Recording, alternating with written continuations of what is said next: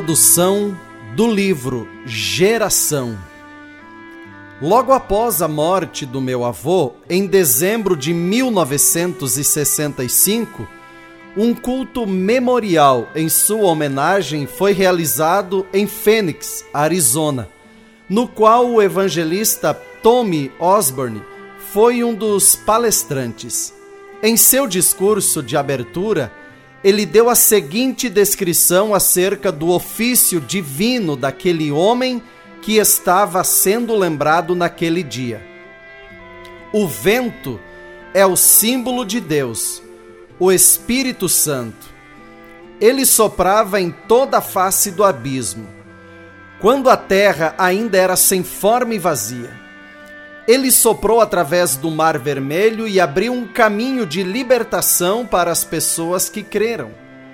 Ele veio como um som de um vento veemente e impetuoso no dia de Pentecoste, quando Deus veio para se tornar um com o homem. E ele tem soprado em toda a face desta nossa geração. Um novo sopro de Deus nesse século XX através do extraordinário ministério do profeta de Deus para esta era. Um homem reconhecido entre os homens pelo nome de William Branham. É evidente que o homem do qual ele falou não era uma pessoa comum. Na verdade, William Branham pode ser contado entre os homens mais incomuns que já viveram. Sua posição se assemelha à de Moisés e Elias, João Batista e Paulo. Todos eles eram profetas, homens que foram escolhidos a dedo por Deus para revelar seus pensamentos e instruções ao povo dos seus dias. Como muitos outros que foram antes dele, o ministério de William Branham foi autenticado por Deus por meio de sinais e maravilhas fenomenais, assim como seu caráter foi expressado através de sua humildade. Tal vida é digna de recordação e é disto que este livro trata. Eu nasci quatro anos após seu falecimento, de modo que William Branham é um avô que eu não conheci, a não ser por fotos e por ouvir sua voz nas fitas. Pelas histórias da família, eu sei como ele passava o seu tempo em casa e como ele interagia com seus filhos.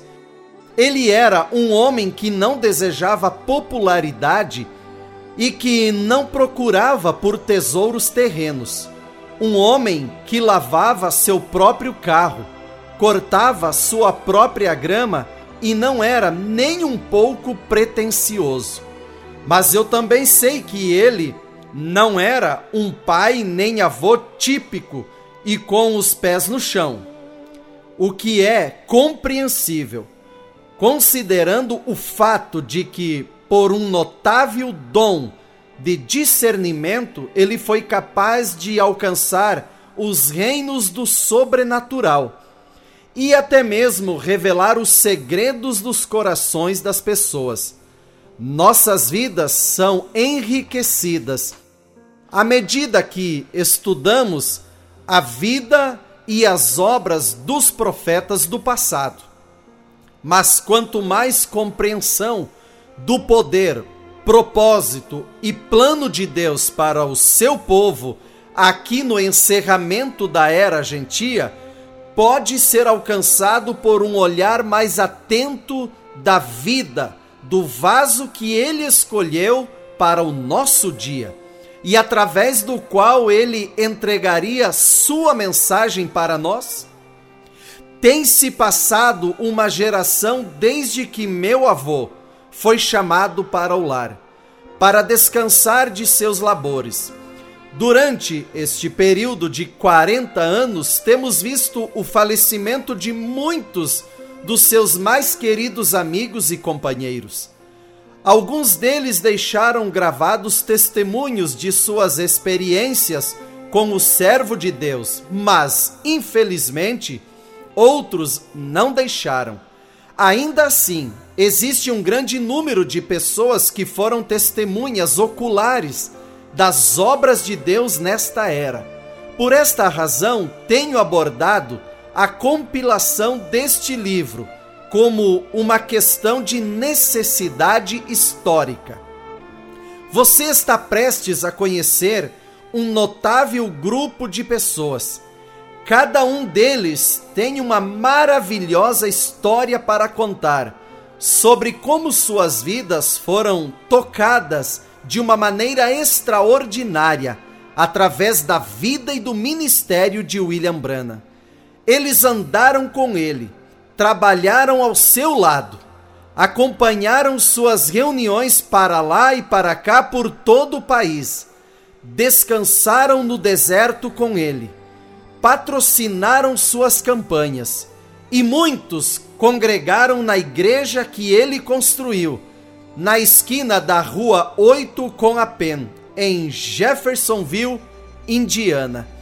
Meu propósito é mostrar como William Branham se relacionava com aqueles que o rodeavam e propiciar um olhar dos bastidores de sua vida diária. Embora haja muito mais histórias que poderiam ter sido incluídas, eu creio que estas são representativas dos milhares que tiveram experiências semelhantes. Essas são suas histórias. Em suas palavras, eles expressam em primeira mão o que eles estavam procurando e como o ministério mudou-os. Ainda que eu possa discordar das conclusões e opiniões a que alguns chegaram, suas lembranças e experiências como profeta de Deus são inestimáveis para mim. As histórias estão organizadas em ordem cronológica, com a idade da pessoa entrevistada, do mais velho para o mais novo. Durante o processo de compilação, vimos falecer dois dos nossos amigos, Curtis Hooper e Jack Palmer. Uma das primeiras entrevistas que eu realizei foi com Curtis Hooper e ele leu a versão final do seu testemunho e aprovou. Quando ele falou sobre sua vida, ele lembrou dos eventos com muita clareza e carinho. Eu acho que você vai ficar feliz que nós conseguimos incluir a história dele no livro. Jack Palmer adoeceu após o processo de entrevista ter sido iniciado. Mas antes que eu tivesse a oportunidade de falar com ele pessoalmente, foi depois de sua morte que eu sentei com sua esposa, Pauline, e ela compartilhou sua história. Há algumas pessoas no livro que encontrei pela primeira vez durante a entrevista, mas eu tinha ouvido os seus nomes mencionados pelo meu avô nas gravações que temos dos seus sermões Outros têm sido amigos de longa data. Por exemplo, Vermont Man me dedicou ao Senhor quando eu era recém-nascida. Jack Wheeler foi minha professora de piano. Pauline Palmer é a bisavó de dois dos meus sobrinhos. Por isso, compartilhamos um vínculo especial. Quando eu era uma garotinha, eu costumava acompanhar minha avó quando ela ia fazer compras ou almoçar com suas amigas Mary Norman e Cleo Evans. Também estão incluídos testemunhos de vários membros da família: tio Billy Paul, tia Lois, duas tias-avós, Mabel e Dolores para dar um, uma visão breve de William Branagh como um homem de família.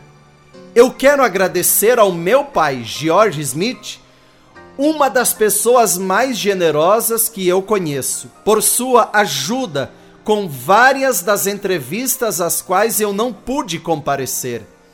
eu gostaria de expressar particularmente os meus sinceros agradecimentos a cada pessoa que tomou seu tempo para sentar comigo e partilhar seus pensamentos, memórias e fotos. Espero que esse livro ajude outros, tanto quanto essa coletânea me ajudou a entender mais claramente que tipo de homem era William Brana. Eu pensava que o conhecia, mas agora eu o conheço melhor. E através da mensagem que lhe foi confiada, eu conheço Cristo. Essas são palavras de Angela Smith, neta de William Branham.